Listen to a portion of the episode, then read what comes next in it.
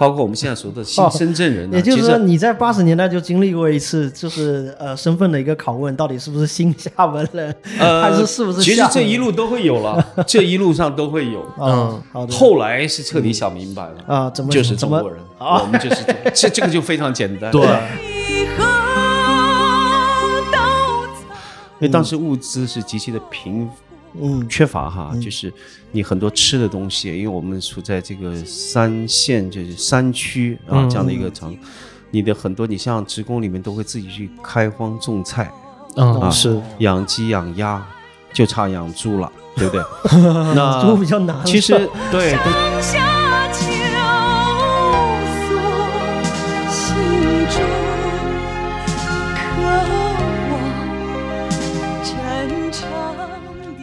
Hello，大家好，欢迎收听黑熊电台，我是 Tommy。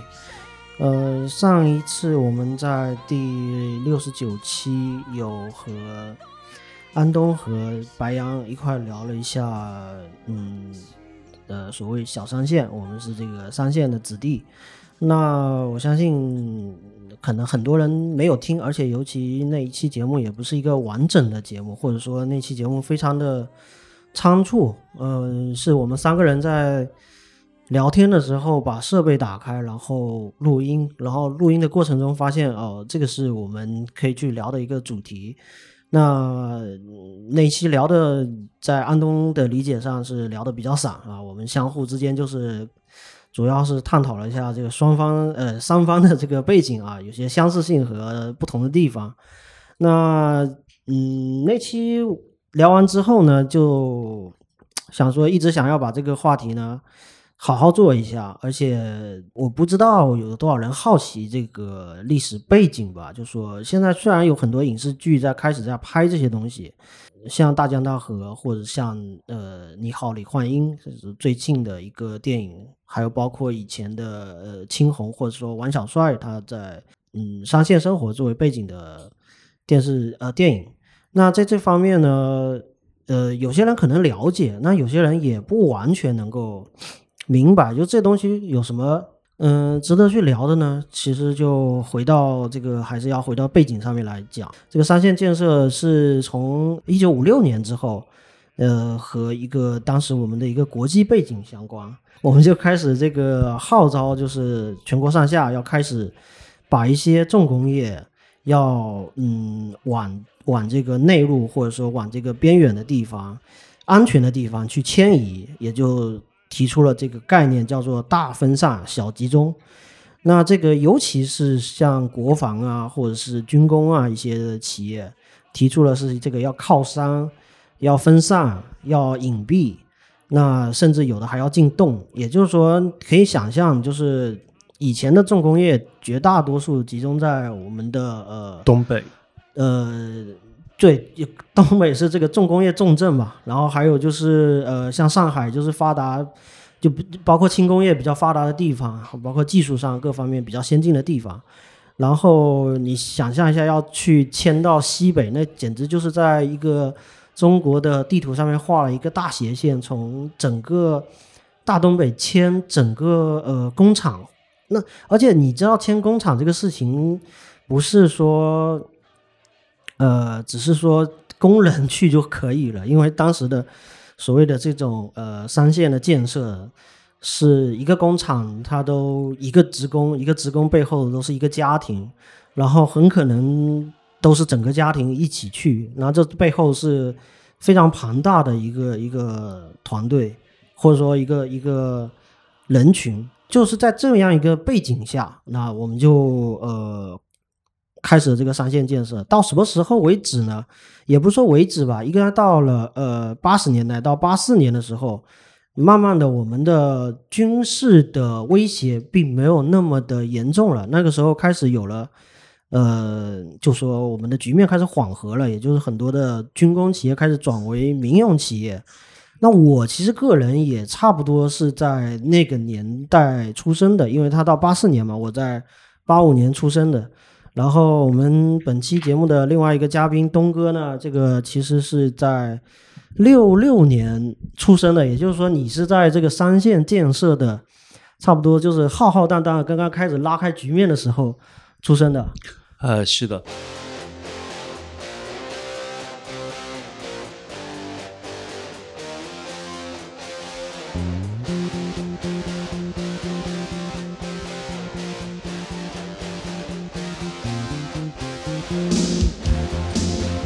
呃，还是说一下黑黑熊电台的听友哈，怀念，要想死你们了，想死你们了。呃，这样我们是因为我我们当时的军工的这个所在地是在江西，呃，江西赣西北，就靠近湖北的这么一个地方。嗯，那实际上这个这种工厂最早它是应该是有之前是有一个类似类似像内地它一个。呃，技术人才还有资金上面的一个支持，然后刚才这个主播也讲了，这个三线呢，因为他考虑到呃一些安全性、隐蔽性这样的一些特殊的一些，要满足这个条件。对，因为当时其实就是笼罩在一个呃冷战背景下嘛，其实是有些威胁，军事上的威胁，就是呃包括各种各样的呃，好像说你的重工业。基地很容易被产形成一个被攻击的目标吧？对，那尽可能的把这些目标迁往一些更偏远的地方，或者更更隐蔽性的地方。是的，是的。就像刚刚主播在说的，其实呃，三线它可能这个就是有一个类似像我们刚刚说的一个大三线跟一个小三线。它这个这个，如果说稍微对这个三线有一点兴趣的，可以自己去百度搜索一下，应该就是对所谓的大三线、小三线会有一个概念哈。对对，这些资料其实这个其实现在网络是公开的哈，大家搜索一下就应该有哈。因为我们聊的是关于说我们身边。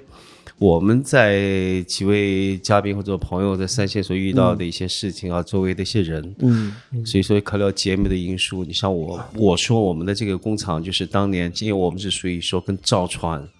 那造船事实上就是跟这个当年的这个潜艇啊，或者说是军舰了等等，现在有关系的这样的一些领域哈。哦。啊，当时像像这种产品，那这个应该是绝对是属于军工级别的产品哈。嗯。而且应该说是类似像是跟踪定位仪这样的一个叫陀螺仪这样的一个一个这样的一个产品。精密仪器啊。精密仪器，对对对。军舰上用的精密仪器。对对对。所以当时，因为因为这个也是说对于一些国家一个战略的一个部署啊，所以说。迁到什么地方去？这个应该是时代的一个一个一个安排啊。我有一个，首先有个好奇啊，就是其实，呃，我们当时说，呃，比如说它都是编号嘛，比如说什么动什么什么部队啊，或者是零多什零什么几号。嗯。那其实有很多，包括我小时候，就是有很多的呃工厂。呃，它的前身你可能并不知道它是生产什么，就你从什么时候会知道说明确知道就是，呃，就你比如说你你在所在地的那个地方是做什么的啊？这个是这样的，其实呢，因为我就像我们刚才聊的哈，嗯，因为我我其实就是很小，就在六岁的时候呢，就跟着父母亲去了这个三线企业，嗯，实际上我们说我们现在在厦门做这档节目，那事实上应该是我们。你像我来讲，我本身我的老家就是闽南人哈，因为从小呢，就是因为三线这样的一个一个特殊的一个背景哈，就相当于父母亲就是为了支援这个国家的这个三线建设哈，都是军工建设哈，就等于说是就是背井离乡哈，就是说去去，那当然要有支边有支内哈，那事实上就是支援三线建设，这也不叫支援，就是属于国家的一种做分配。好，就是你，你必须去。那因为我们去的时候 年年纪是非常非常小，所以说，像你刚才在说到的这个关于洞啊、妖怪啊，或者是，但这个对于我们来讲，可能就是非常非常的陌生了。因为小孩子你可能不太会懂这些东西。嗯。而建立这个概念是应该说在那个地方，实际上就是你进入到这个，我们说读书吧，哈，就是你你你完整的一直到，比如说你到初中的时候，嗯，可能你。耳闻目染的，就是就就会父母亲回家，或者因为那个厂区，我我原来自己在写文章的时候，我就说到那个是一个呃前无古人后来者这么的一个啊，是 所有的三线几乎都是所有的三线，因为它没有，它就是一个国家特殊时期的一种特殊产物啊，所以说呃这样的说。你你刚刚说的这个洞也好，拐也好，要其实我们现在的很多部队，譬譬如讲说我们厦门的幺七四医院有没有？嗯，好，漳州的幺八零还是多少，对不对？其实你看，其实很多的部队医院，包括野战，呃，这个医院啊，军队医院，实际上也都是用番号，部队的番号。嗯，那事实上，因为我们这个系统当时就，我这样说，其实就是我们国家有一级部、二级部，一直到。六级部其实这个实际上是根据重工哈，这个这个航天部、航空部哈、兵器工业部、船舶工业总公司等等这样来分类哈，按照这个重工、轻工、军事这样的来来的做一个分类。后来我记得还有什么一轻、二轻，我就花了很长时间搞明白。呃，这个是这个这这个当然是是 会有一些有一些，如果你不更加细分下去啊，对对对对。如果你不在这行业里面，不太了解，对。那实际上我在说我自己的，我们当时的所以说这样的一个系统，就是在所谓的就是我们这样说概念放大。一点地理位置，把它放大到江西省啊，江西省九江市哈。如果说哎，江我说九江，可能大家说庐山呢，我说庐山，大家就应该叫庐山啊。哈，对，庐山脚下的那么那么就是有这么一块的这个一个辖区哈，地理位置哈。在那个地方就是分布了将近有近十来家的军工企业哦。那么这个里面呢，事实上就很多，譬如像我们当时那个工厂的番号叫做国营。嗯，第四五九工厂，对，然后在那个地方有四五八，嗯，六二幺四，六三洞幺，九三幺八，哈，人民厂、新民厂、爱民厂啊，其实，嗯，像这种的企业，现在就是对于我们说，为什么，就对于说这个之后哈，呃，尤其是这个，呃，就是。呃，不说改革开放，应该说是在这个，呃，国家的这个繁荣昌盛之后啊，就是可能对外的一些，就是三线的这个，呃，它的任务啊，就基本上好像有点淡化了之后哈，就是好像这些企业慢慢的就变成军转民，对，军转民这样的一个企业，对，所以说一旦进入军转民之后呢，像这种企业，实际上就嗯。脱去了它这个神秘的外衣。好，譬如像我们刚刚说的，我们四五级场上我们是有邮箱啊，当时就说写信它是没有地址的，对对，他不会告诉你说是哪一个省、哪一个市、哪一个县、哪个街道、哪一个门牌号没有的，好，这就是一个一个邮箱啊，国营地什么什么邮箱一个编号，就一个编号就可以记，就一个编号，对，实际上它是一个隐蔽工程嘛，所以说他在这个方面身上是做的非常非常的周密哈，保保密的这个对对对。所以说，其实上我们应该说，我们从小吧，就是六岁，就等于我刚说我自己是六岁，就跟着父母亲在那样的一个环境底下，就等于说。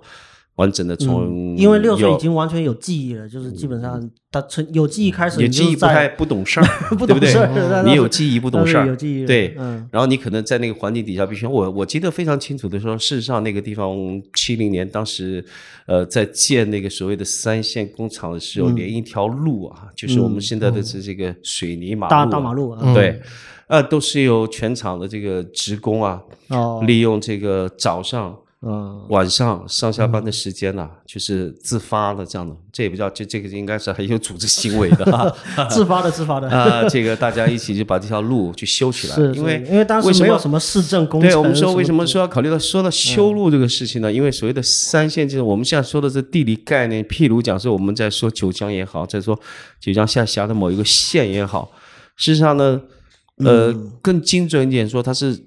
离这个所谓的这个人口密集区县城的位置可能更加的偏远偏远，嗨，比如像安东，我想了解一下，譬如说，你你们你们在在在贵州凯里的时候，那个地理环境会不会有类似像像我们在九江刚才所聊到这样的一个情形？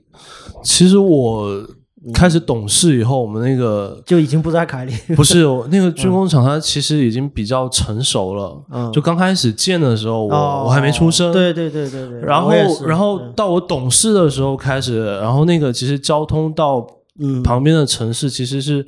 相对来说比较方便了，就是每个周末都可以去城市去对。购物啊、逛街啊这就是我跟安东还有这这还上次聊到的地方，就是因为我们都差不多是同一个年代，所以我们已经我们有记忆的时候，已经觉得那个城市建设初见成型了，已经非常成型了啊！就是这个工厂所谓的一些它的包括配套，所有的环境啊，都已经非常成型，对对对，非常成型。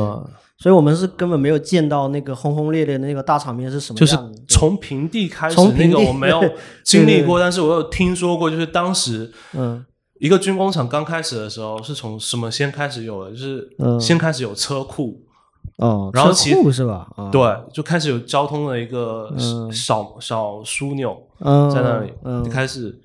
然后慢慢的一点一点一砖一瓦的建起来。嗯，主要是运输嘛，所有的各种部队、各路人马要来这边，然后就会有宿舍安营扎寨。就是我也看了一些我老家的那个山西建设的那个那个时期，当时有几十万人就是瞬间涌入一个小城，就跟你东哥刚才说的，就是在一个城市，当时它的。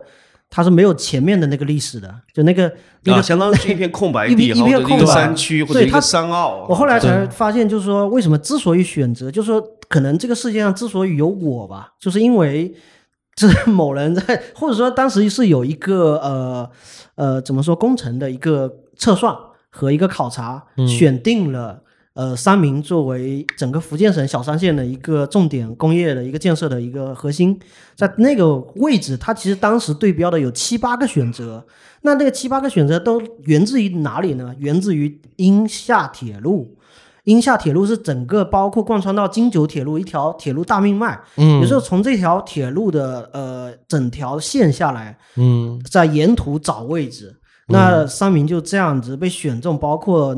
为什么会选到这种前面没有历史？因为没有历史好开展工作，因为有一大片的空地可以去建设，嗯，就完全不会涉及到很多呃什么拆迁啊各方面的问题，就直接。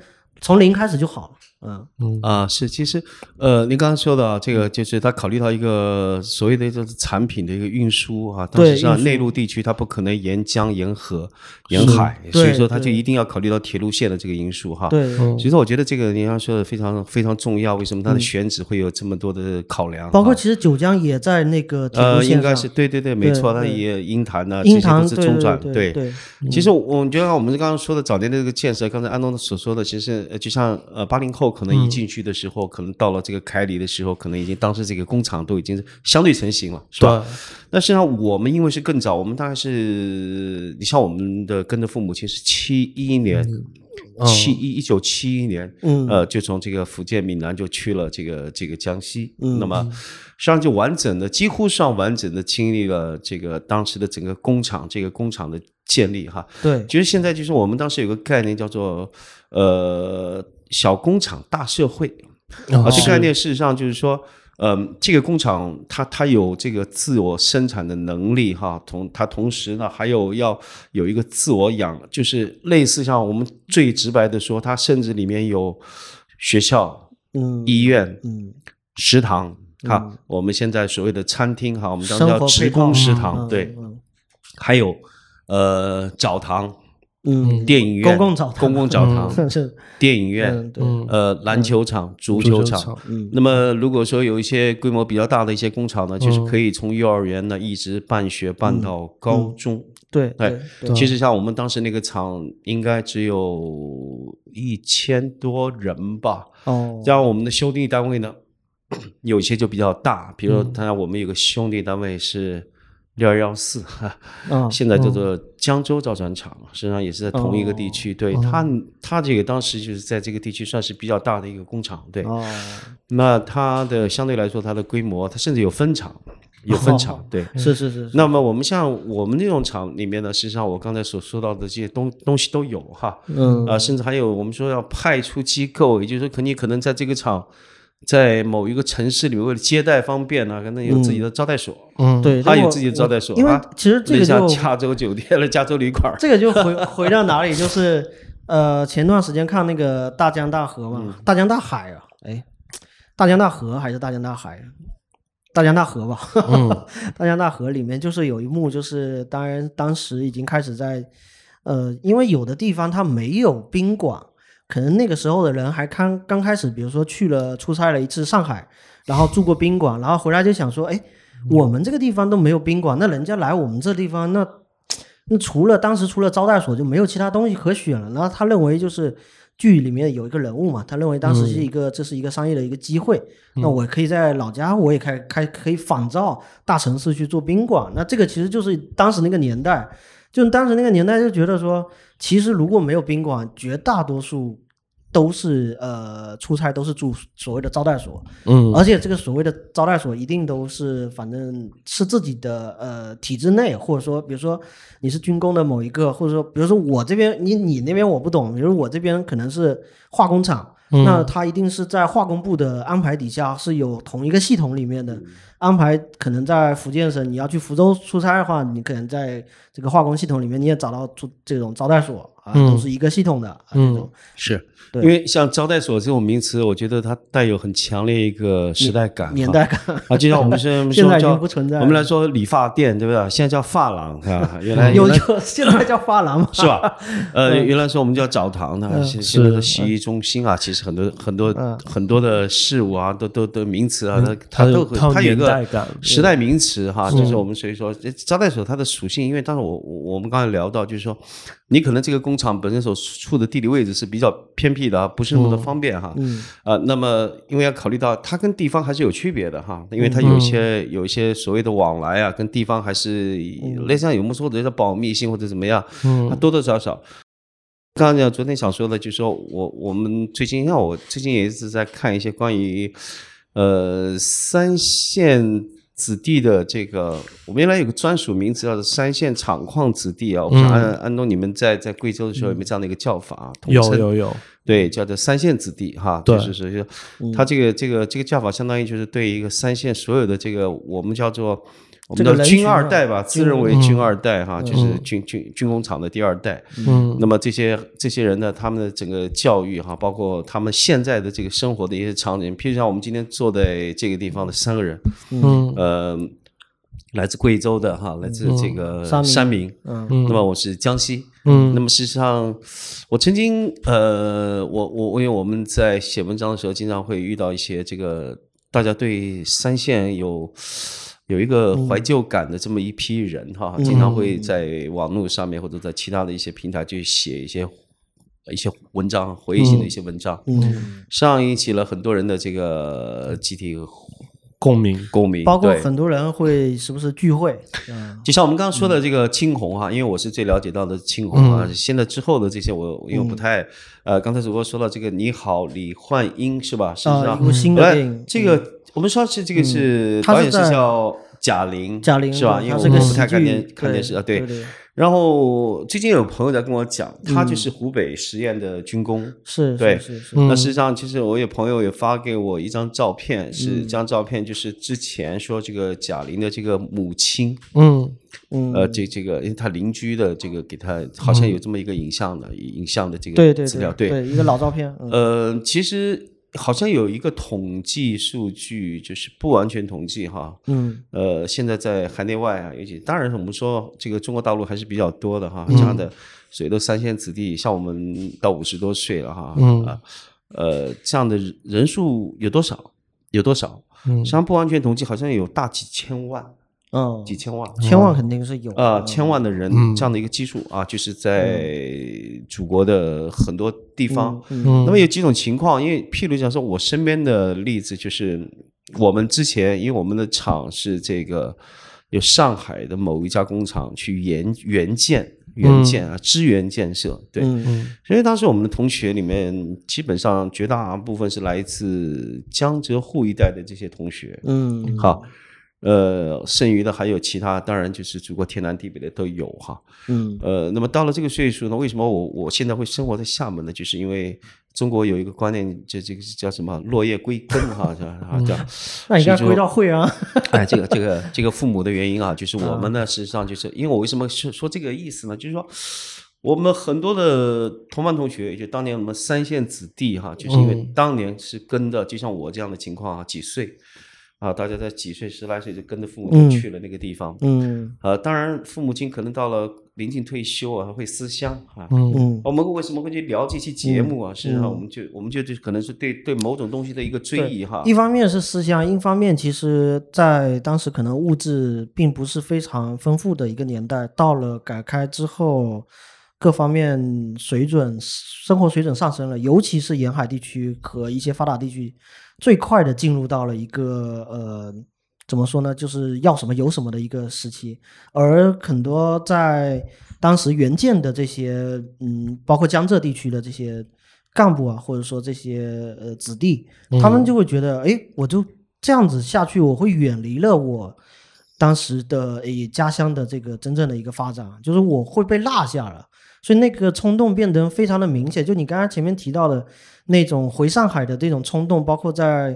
呃，王小帅的电影里面有，在我的身边，就我自己当时已经是八十年代，我当时应该九十年代念书的时候，嗯，就我身边也有，呃，高考前就呃回上海要接接着复习，因为你还要，因为你因为你教育资源明显的是不对等的，你回去上海之后，你还要在那个补课一下，强行的那什么弄上，然后才能去参加那个上海的高考，就某种意义上是有，我身边是有这样的例子。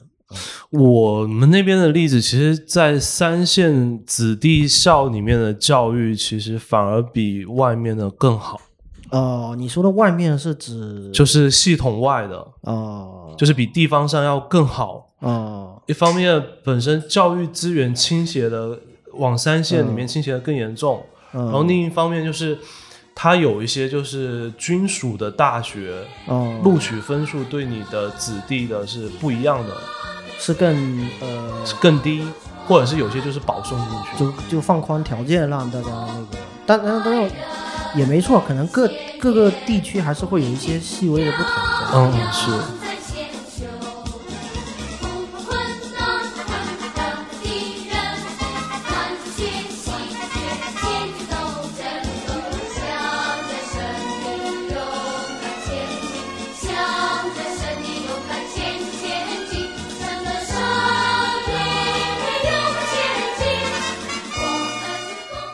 当时我们在读书的时候啊，平常我们因为有当时正规编制的教师并不是很多，嗯，但是很多是代课哈，这代课老师哈，这个代课老师的概念什么概念呢？事实上就是，因为所谓三线军工的这些技术骨干，其实很多是来自于名牌大学，啊，那么他们的实力学识是非常非常的强大，对，那就像我们说个非常特别有意思，我所能记得的。啊，当时你像我们的这个老师，英语老师也好，物理老师、化学老师也好，很多甚至他本本职他不是，他就不是老师，对，他是技术员，好，现在叫工程师哈。工程师，对对对。但对于来讲，因为他知知识面极其的丰富啊，专业也也够哈。嗯。所以说呢，其实这种代课老师，这种代课老师的水准是非常非常之高。嗯，而且可以跨系哈，比如说他可能是 本身他的专业是这个物理系哈，但是他教的可能是英语哈。嗯，实际上呢，包括我们在说的，为什么说？我今天早上才看了一篇文章，就是三线的子弟啊，这些呃这些呃成长起来的一些孩子哈，其实跟他的语言天才哈，就是学话的能力啊，说话的能力啊，尤其是方言，我们说的这模仿地方的方言啊，这个感触很深，就特别特别的人会说，我也遇到，经常呃因为出差工作的关系，我遇到一些三线长大的这样，所以他们对各地的方言呢接触，因为这是一个大熔炉，你知道。可能你这个工厂里面的这些员职工啊，那叫当年叫职工，还有来自于这个天南天南天南地北啊，什么什么口音都有。嗯，我们再延伸一下，你可能什么小点心都有哈，就是吃的食物。语言、风俗习惯可能都不一样。是的。那么事实上，你要知道，在那个环境里面长大的孩子，尤其他的模仿能力是最强的。是啊，模仿能力最强。嗯。好，这个就是可以区别于，就是我们我们叫做地方也好，就是传统社会上的，因为你可能在社会上，你可能面对的、接触的、每天遇到的就是这一批人，是吧？嗯。譬如，假设您在厦门的话，你每天可能遇到就厦门人居多，对不对？嗯。比较单向。是。比较单向。那么可能在三线长大的这些孩子，可能他可能面到的遇遇到的这个人呐，这这这个。语系啊，或者说是东南西北的更多。嗯，那么这个上我也在想，这里面是不是有一个其他的更深层次的一个东西呢？事实上，就是尤其这些到了社会上以后，他的这个生存能力跟适应能力，嗯，因为他可能对各地的文化，我们这里说一个文化拔高一点说啊，就他这个文化，他可能从小就受到不一样。熏陶的就更多一些。是，嗯。更多一些，嗯，那么这里面当然这这个这个也是根据每个人的一个具体的一个情况不同，确实是因为如果不把它单独拎出来，可能大家会觉得说在那么偏远的地方长大的三线子弟就没有接触到什么东西。对，其实这是有个误区哈。对，因为我去去年的九月份，因为我我我工作关系啊，我去深圳出差，然后我就去探望我的老师。上我的老师呢，他是湖北武汉人，嗯，对。但是因为呃，随着这个退休以后工作迁移，事实上他之后也是在又到深圳去继续从事教育工作啊，发光发热。嗯，那我也是借着这么一个机会啊，去去探望我的老师，啊，就是特别感动。你要知道，在同样大家在三线的这个有这么一段岁月之后啊，对当时自己的老师哈，有那么一种。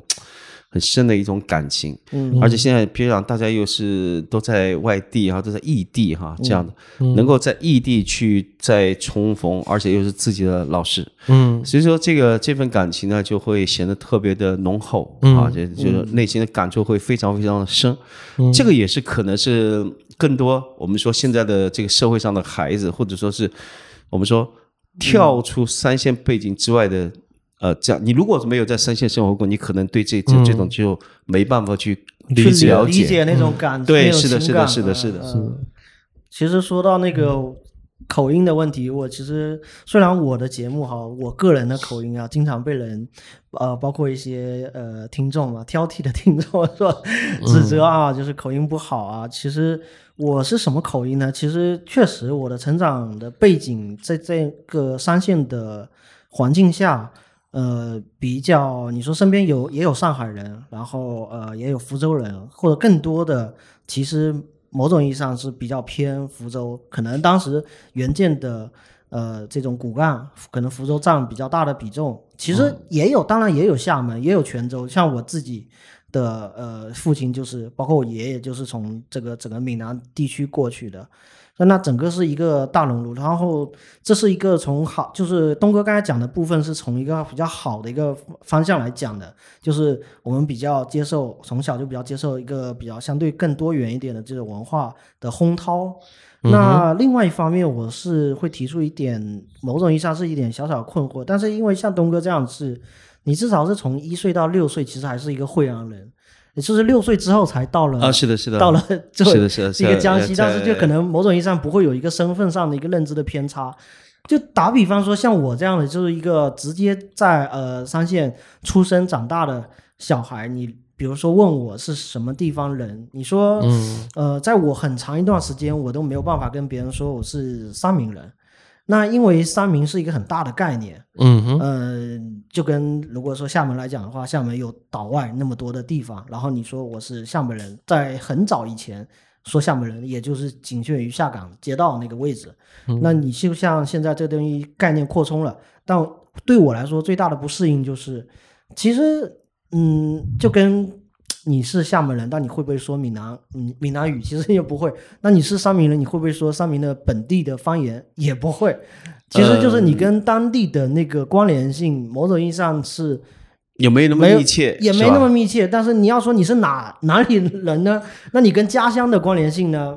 也没有那么密切，比如说，呃，我父亲是闽南人，但我不会闽南话，这下又断了这个联系。就像您刚刚说的这个身份认同感，我觉得对三线子弟来说是蛮困扰的一个问题啊。这不是我，因为我也搜索到很多相关的一些资讯啊。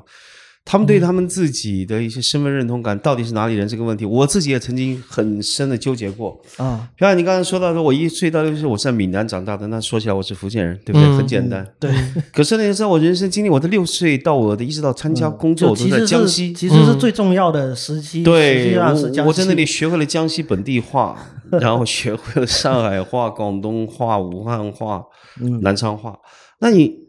你会觉得说我是哪里人，或者我我觉得我是不是江西人？对，那个那个那个很模糊，就是很很多的问号。嗯，可是呢，之后改革开放之后，比如说我们的谁的父母亲就来到了厦门他，我们家是八零年就八零年代就末中期就来了厦门。嗯，那实际上当时来厦门上，因为你可能对母语，就我们说的母语就闽南话，嗯，是我们准确说惠安话，那事实上不会讲了，已经不会讲了，你可能更多的是普通话，对，因为你你。要有一个共同语言，共同语言实际上就是普通话，对不对？是。那所以说，孩子他是因为好奇心，他会学各地的方言，这是一种好玩。那真正要做到沟通无障碍，那肯定是国语啊，我们说普通话，对吧？是。那事实上，你你你说我们说哪个地方人？就我们说的，可能你包括吃什么菜，讲什么语言啊，父母亲啊，那个血缘等等这些东西，你会说啊，这这个我是什么地方人？我们大概应该是以这样来来认为自己是哪里人。是，那这我们这个你户口本上是哪里人就是哪里人，是吧？就是籍贯。对，那是啊，因为当时有迁移嘛，户口迁移。比如说你在江西的时候，你可能你你在你在贵州的时候，你的户口应该可能在贵州，嗯，是吧？有可能是这样，你的父母亲是吧？哎，那个时候是叫做工作调动。啊，这个词就是叫工作调动。嗯，那那实际上就是，比如说我们八零年代，我们又回到了厦门。对，那你可能的户户籍所在地就在厦门，福建厦门。嗯哼，那说完整是你并没有在厦门有个完整的成长经历啊。比如说你可能之前的整个青春期都是在在。对于厦门来讲，你是完全啊，对于厦门人来讲，你可能 不是厦门人，嗯，或者说新厦门人。像这这个词，一个“新”字啊，其实。包括我们现在说的新深圳人，也就是说你在八十年代就经历过一次，就是呃身份的一个拷问，到底是不是新厦门人，还是是不是？其实这一路都会有了，这一路上都会有。嗯，好的。后来是彻底想明白了啊，怎么就是中国人？我们就是这这个就非常简单。对，你这个答案跟我完全是一样的，但是我没有这么长的时间来想明白。其实很早就我已经明白了，就就反正就是地球人。其实去其实是哪里人？其实我我我。个人觉得说并不是特别的重要了哈，但是我觉得这段成长经历对曾经经历过三线呃这段历史的这些长辈也好，呃第二代也好，第三代也好，嗯，可能他就是有这么一个故事传，呃，就是有这么一个经历哈。就有时候我会有一点点的羡慕，就是他祖上三代都在一个地方，然后他就是在那个环境下长大，甚至他的边上的的宗祠，他的。都有他的姓氏，就是这种生活环境就会觉得最怕这种所谓的盲目羡慕啊，这种这种错位的羡慕哈。小小羡慕。你你刚才说的这个，我就非常的理解哈。譬如讲说，当一个工厂办到了一个我们说说小工厂大社会哈，也就是你可能跟地方的一些环境都是有点半隔绝哈，封闭的，有一点稍微有点哈，你可能就是第二代的这个。娶妻或者说是讨老婆啊，嫁嫁女儿，就是可能就是在同一个小社会里面，小社会里面就完成了哦，就完成了。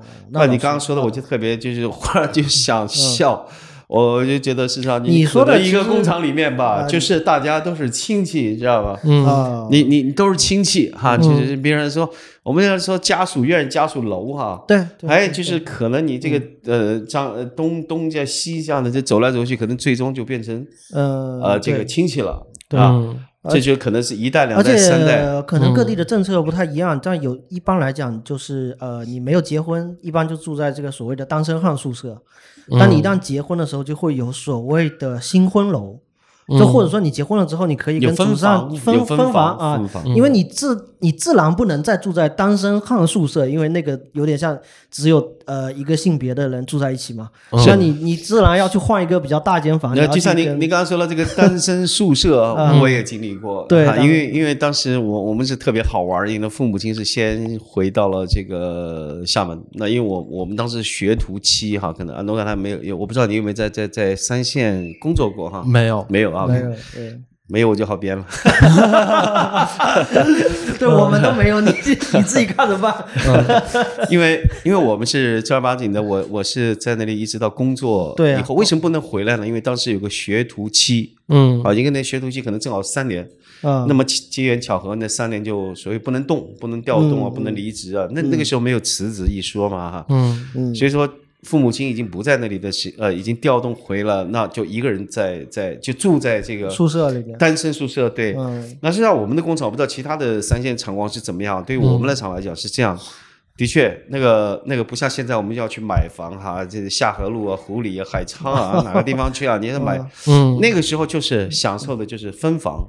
嗯啊，最多可能是房租啊。当然，我我想这个当时全国的整个情况应该都是大大体相当的哈。那个时候，呃，所以说呃，整个福利我我觉得挺好哈。那当然，我这这这当时的这个福利，还有一点我就觉得特别有意思。那个年代，因为我不知道贵州凯里你们那当时的三线工厂是否有像类似像说厂区自己发的一些豆腐票、肉票。哦，我开始懂事的时候，那些票已经没什么用了。啊，已经没有没有收藏？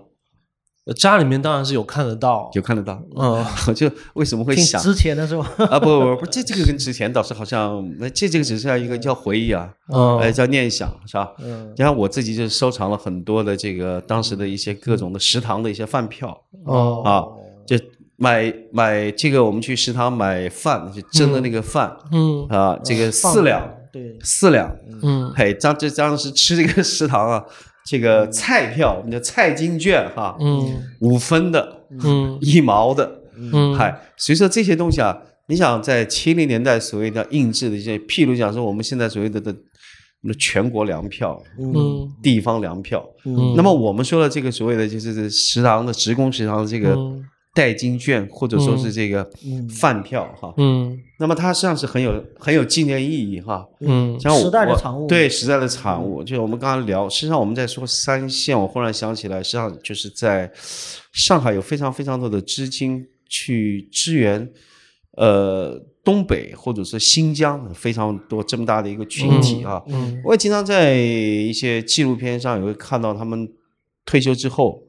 会一起邀请当年在某个地方去插队的一些知青，嗯，啊，集体的大家去去回到当年自己在年轻的时候去生活过的那么一个一个地方哈，嗯，去看一看，走一走。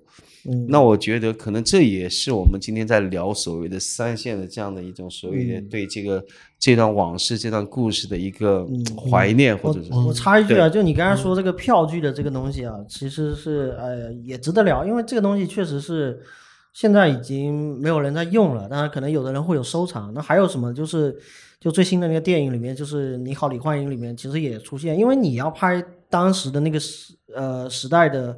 呃，内容嘛，一定会涉及到这个东西。就当时所有的东西都是叫做计划经济，而计划经济所有东西都是配给制的，也就是说，这个东西是呃，你今天吃多少饭是各方面啊，包括你能不能买东西，你买什么东西，买电视，或者说你领带鱼、领一些冻品啊，这都是需要票，而这个东西就是控制在。呃，一部分人手里面通通过某种方式来分配的，那分配到你了，你才有；要么就是这后面就产生了一些其他问题。那还有就是什么呢？就是那个李焕英里面，就是你可能拿着票，拿着买电买买电视的那个票，嗯，但是呢，呃，总共就那么几台电视。最后轮不到你，就是已经排队排到最后，哎，今天今天没电视了，这批这批货都没有了。嗯，那那当时可能很多人就会所谓的去争论，说我是不是整个我车间里面第一个拿电视的人？就是这些事情会成为我，包括我父辈，就很多年去讨论的事情，就包括说我们车间当时第一个结婚的是谁？啊，我们车间第一个那个去呃去市里面买房的是谁？啊，第一个开车的人是谁？啊，第一个领电视的，领了电视，开玩笑，那个所有人都没有电视，就只有你有，所有人都到你家去，就这种环境也是塑造了那个当时的时代背景。对，就像你说的这个第一也好，或者说是三线的这个前无古人后无来者也好，他总是记忆很深刻。你刚才说的这个，忽然让我想起来，就是有一个很很细节的一个东西，但特别感人，因为当时物资是极其的贫。嗯，缺乏哈，就是你很多吃的东西，因为我们处在这个三线，就是山区啊这样的一个场，你的很多，你像职工里面都会自己去开荒种菜，啊是养鸡养鸭，就差养猪了，对不对？那猪比较难。其实对，都是我觉得，其实几乎家家都会去开荒啊。然后，那我我跟你说说，其实嗯，有一年啊，当然这一年是印象很深，就是中秋啊。因为上海当时是我们国家的这个轻工制造基地啊，就是服装啊、纺织业、食品啊都非常，大白兔奶糖啊等等这些都是的哈。大家如果能有记忆的，那事实上当年就是工厂，因为他考虑到职工的这个福利，哎，为了让职工这个生活的更好一些呢，其实我们就派了卡车，啊，去去去上海。嗯，去采购了大白兔。月饼哦，中秋啊哈，那采购月饼哦，哎，就运回到这个呃这个厂区是。那事实上你要知道，那个那个场景对一个小孩来讲，嗯，在江西那个地方能够吃到上海的月饼哦。啊，那那那可能那个那个记忆，你要想想看，那个那个呃，就不知道是什么样的东西，很难用语言去去表达出来。对，嗯，实际上包括就是呃，包括职工的一些福利哈，包括是夏天的这个西瓜冷饮啊。经常我记得我们厂自己还办过就是冷饮公司啊，嗯，好来自己可以做冰棒，有有有，嘿，我们甚至还有自己的农场，哦，嗨，会做一些农呃这个种一些蔬菜啊、豆腐啊。好，这个实际上就是很多东西会自给自足，自足对。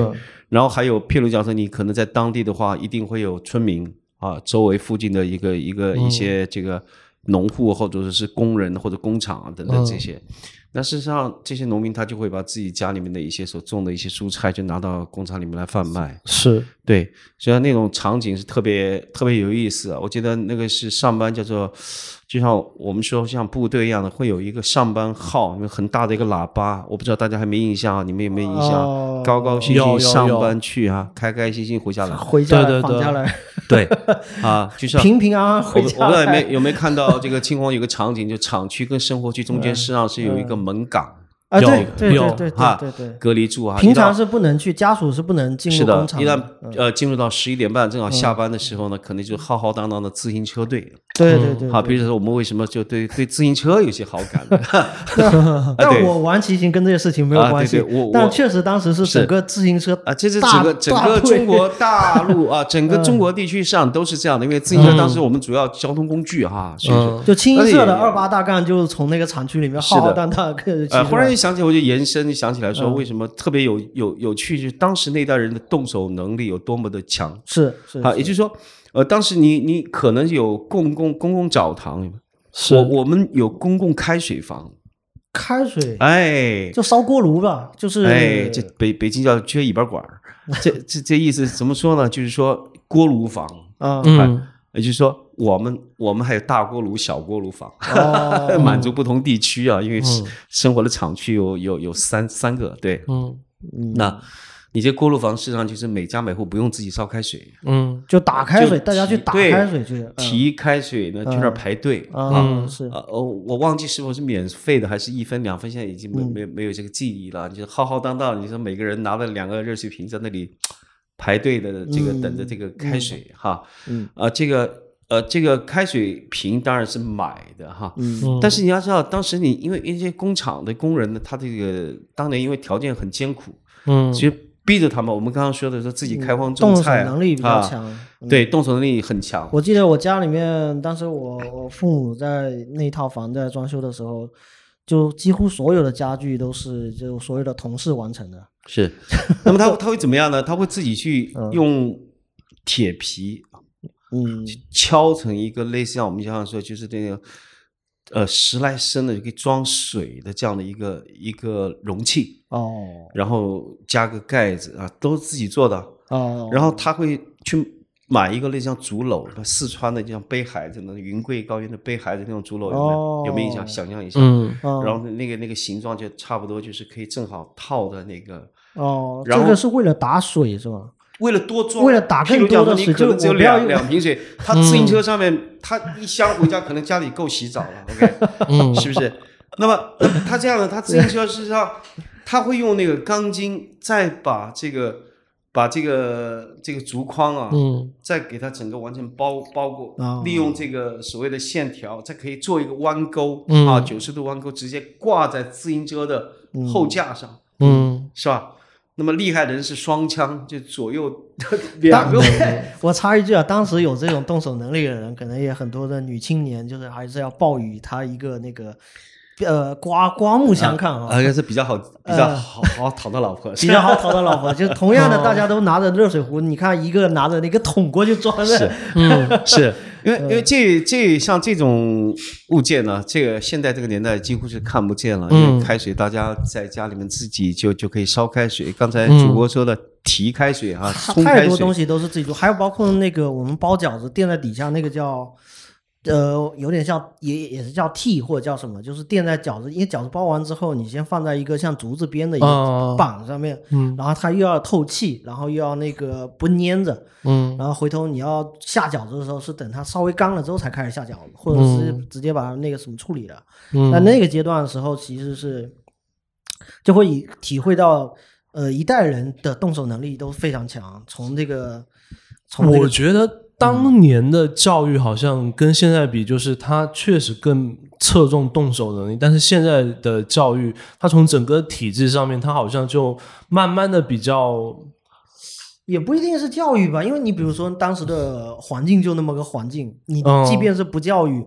你也被逼出来，对啊，你的动手能力也是被逼出来的。你想买到成型的打打造现成的商品，现成的商品，你可能买不到，你都或者说你你你，比如说就像刚才说的，你可能有票，但你都不一定能买买到。嗯，那你都不要说这东西还存存不存在在那个你的那个生活的环境里面。嗯，如果不存在，你真的只能去自己去创造。嗯，那这这个一方面也是呃环境所迫吧，真的有些人去。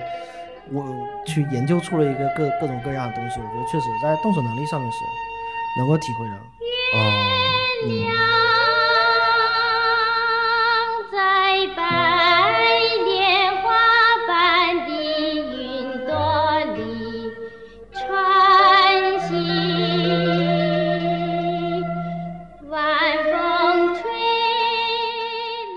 后来你在凯里那边生活，我六岁就回厦门了。但你跟 你跟豆哥时间是刚好刚好就是小互补，就你的你的零到六岁是在呃，我的一到六岁是在凯里。凯里，呃，出生还是在厦门出生的，嗯，在厦门出生之后又接回去。啊。其实凯里也是一个旅游的一个重镇，在目前是它算是前东南州的首府吧，嗯。哦，对，其实我真的不知道那个地方是也是老三线，就真的是，嗯，可能现在看资料才会知道。哦嗯，那其实对你来讲也没有更过过多的记忆了，就是因为你其实六岁之后又离开了。其实我一岁多我就开始有记忆了。哦，哎，神童，没有真的，就是我。那那你说一下你这个一岁到六岁的这个凯里记忆？嗯，就是。呃，三岁上幼儿园嘛，幼上幼儿园之前就开，就是跟着我妈在家里面玩啊，啊，然后三岁开始上幼儿园，嗯，然后上了三年幼儿园，开始读小学一年级，我是在那个子弟校里面读的，是，嗯，然后这跟我是类似的，因为我也是我有的记忆也是幼儿园的记忆，然后我的记忆里面幼儿园非常非常的大。我记忆里面幼儿园也非常大，它差不多跟迪士尼公园一样大。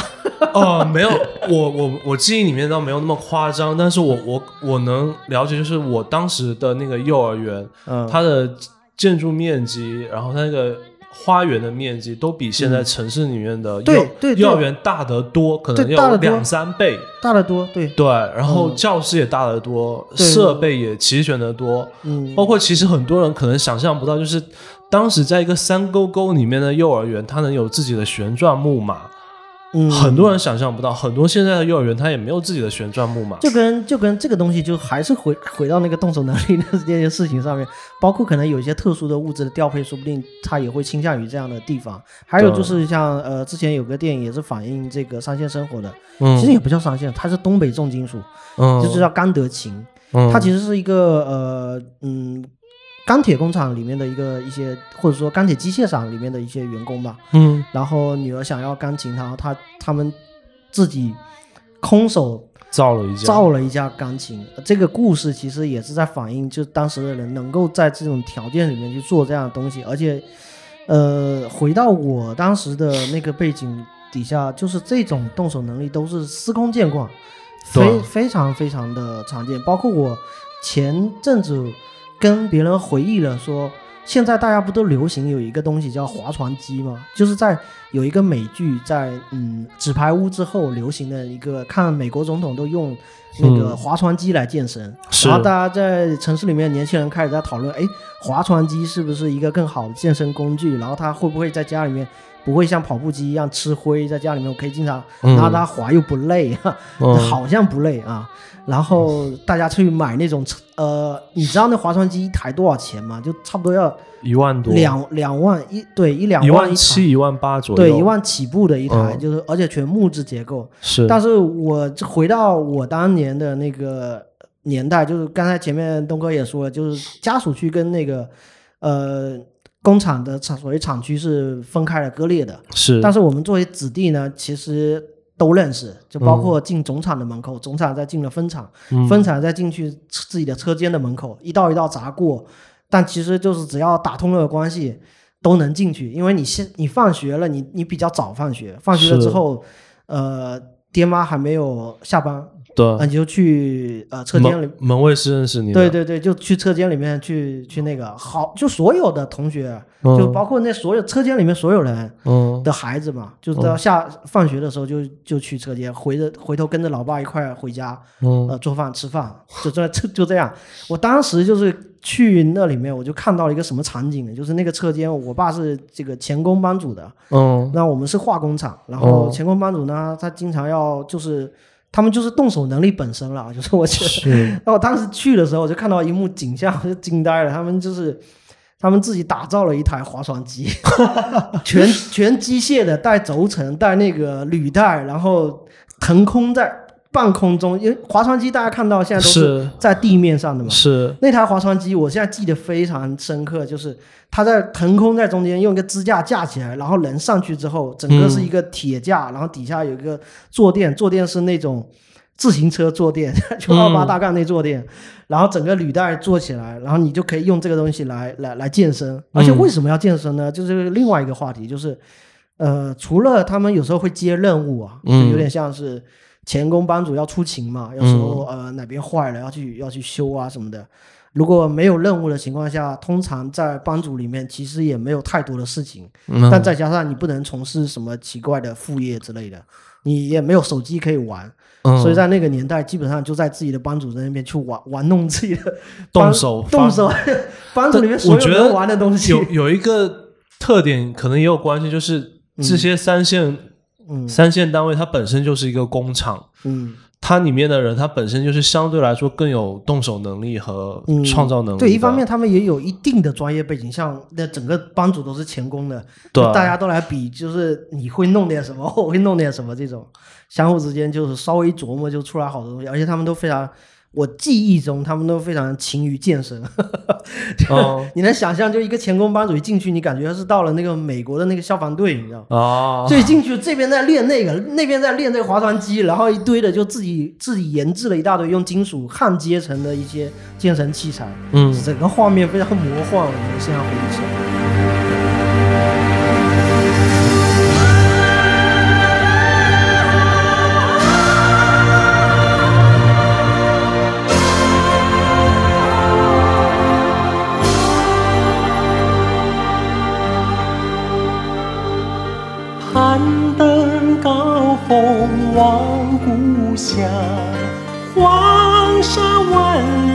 长，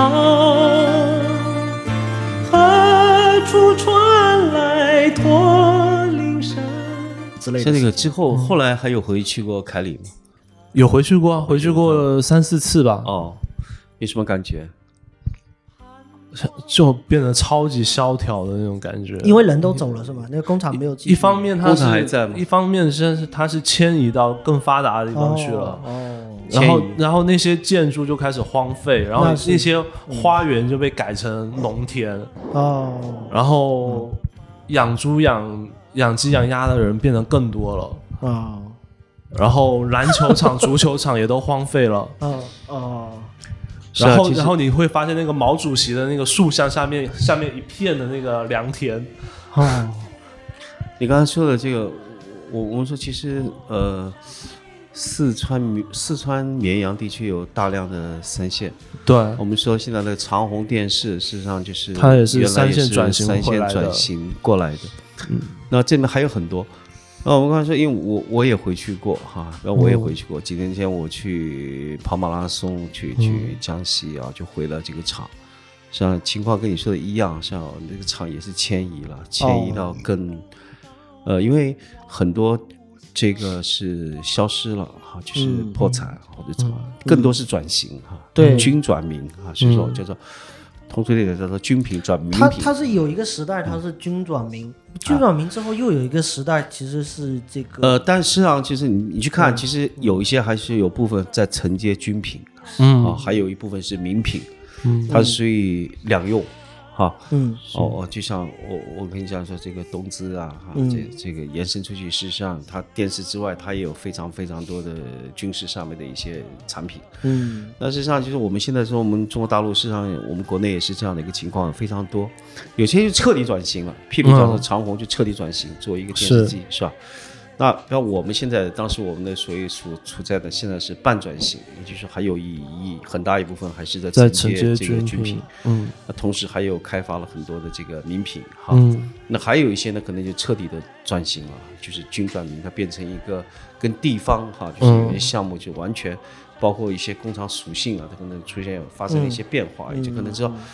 他们这个群体可能就是最后就是变成不是属于三线的这样的一个群体，甚至有的可能是国转私了，就是从国有有有有非常多这样的这对，因为他这个制度包括有一段时间可能公司联营，然后再再有一段时间就直接就是个人承包，没错没错。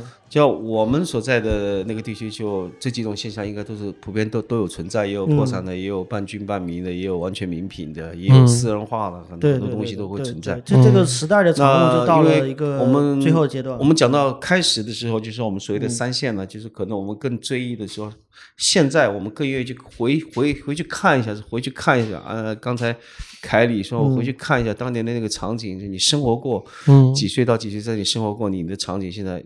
会是什么样的个样子哈？嗯，啊，我也是，我回去的时候发现那个厂，因为它整体拆迁以后，那个厂就是荒废了。嗯，啊，东呃，就厂房还在。嗯，那你要知道，其实当年那个国家是花了重金啊，投入的这个设备，嗯，是设备是人才。人员哈，就是所有这些都是花了很多很多的真金财力、物力、人力。嗯，所以那些设备呢，当然是迁移了，迁移到新的地方去了。嗯，那那厂房这种东西是迁不走，迁不走。那那其实包括家属区，嗯包括学校、操场、食堂。嗯，上我回去，我拍了大量的一些照片，因为我喜欢摄影啊，就是拍了大量的这个这个照片。像因为我自己在也在写。回忆录，回忆录，已经岁数大到要写回忆录，像是游记嘛哈，啊，游记，游记。体的一个。那当然，这里面可能很重要的一个部分就是关于的自己的这个当年的三线这样的一个经历，因为我的时间非常长。刚才你在说的是几几年的时间是吧？五年的时间，五年时间，OK。你是大概也就是，我是从从零岁到去念大学，应该是二十啊二二二啊，那那那比我的时间还长。啊。问问问题是，你你都是在没有出省？呃，问题是我不是进工厂工作，对。那么我是因为实际上是已跨了省啊，嗯，然后呢，就是六岁，你譬如讲说，一直到工作。那相当于说将近十十五六年的时间，嗯，在三线长大，对，因为你可能经历了什么呢？经历了幼儿园、小学，嗯，中学、中学、高中、高中，嗯，工厂，嗯，那么整个的，所以你是最完整的啊，这个这个经历是完整。其实我们也可能包括我在厦门也遇到过啊，这样的跟我有这样同样背景的。我们也会经常会聊这个话题，嗯，那我就会放大一些。其实，在中国，我们刚刚说，呃，现在大概有大几千万人，嗯，几千万的这样的一个群体，那只是可能是。大家没有去遇到，或者是让大大家都生活在在某一个城市某一个角落。我们是就是有一些相似的背景，但又不完全一样。对，嗯，呃，但是大环境大背景一样的，我们才有共同的一些话题，是吧？嗯，比如说早年的这个王小帅的这个青红，是吧？嗯，他可能是他当时的时代背景是是上海之星，好像是上海之星，是吧？然后也是在贵州，王小帅也是在对，他父母就哎，王小帅也是王小帅本身也是三线厂矿的子弟，好像是对。然后现在现在刚刚播的这部电影。是你好，李焕英是啊，他也是在讲贾玲也是在说，主要是东北地区远见到湖北那个地方，因为这些具有浓厚历史背景。我们我们说，譬如讲说，我们早年更多，我们说闯关东，好不好？是，实际上就是这样，就一个山东到山东的这个移民啊，就就是山东的人民啊，这就是为了生活去闯关东啊。那我们闽南人是下南洋，是吧？嗯，他这就一个时代一个时代的，就是。为了生活，嗯啊，去去讨生活这样的一个，实际上当然，你看可能是一个家庭一个人呢。我们今天聊，我们可能三个人，可能就是我们三个人背后可能就是三个家庭，三个家庭背后可能是三个家族，是吧？你把它再放大一点，可能就是一个工厂，嗯，再放大点，就是一个地区，是再放大点，它就是一个国家。嗯，那么就造就了我们刚刚说开篇，我我们之前所说的就是，嗯，在中国新中国成立之后的，为什么会有三线建设的大三线、小三线这么多例子？其实我自己也并没有，因为我们的局限性，嗯，就像你刚刚所说的，你可能只了解到的三明的地区，好，你可能只了解到的就是贵州开里的地区，我可能只了解到的是江西的这个地区，是不是？是。当然，其实很多人，因为我们。我们也希望说，通过这这样的一个互联网，那你电台肯定也是通过互联网。对，我也希望说聊这样的一些节目。如果说有有听到的这些这些听众，他可能就是说某一个某一个家庭的某一份子，他可能正好有这么一个成长经历哈。嗯。哎，他可能会会对这个东西会有一些感触。对。但，我们今天这个也可以在这个评论区传播力。像这个这个电影或者王小帅啊、贾玲啊，他一下子瞬间的可能就是在在。在爆开了哈，就是会引起对，其实包括文艺创作者也在创作这一方面的题材，然后我们去聊，是因为自己有这样的相关性去切入，那其实就是明明白，就是我们个人经验嘛。包括你前前前面提到有千万级别的这样的一个子弟，其实那那你一千万人一个人可能就有好几个故事，那一千万人或者是几千万人，其实会有上亿个故事，那我们根本就是呃只能代表自己啊去。看看当时的那个时代，然后带着听众就稍微能够感受到当时我们的一个生活的一个背景。这期节目呢，差不多就到此为止。可能，嗯，以后有机会呢，会再来聊这个话题。那可能会有不同的嘉宾人选，会有不同的切入角度。那也希望这个大家会提意见、建议。好，那我们今天就啊到此为止，谢谢我们的嘉宾再次来访。谢谢大家。拜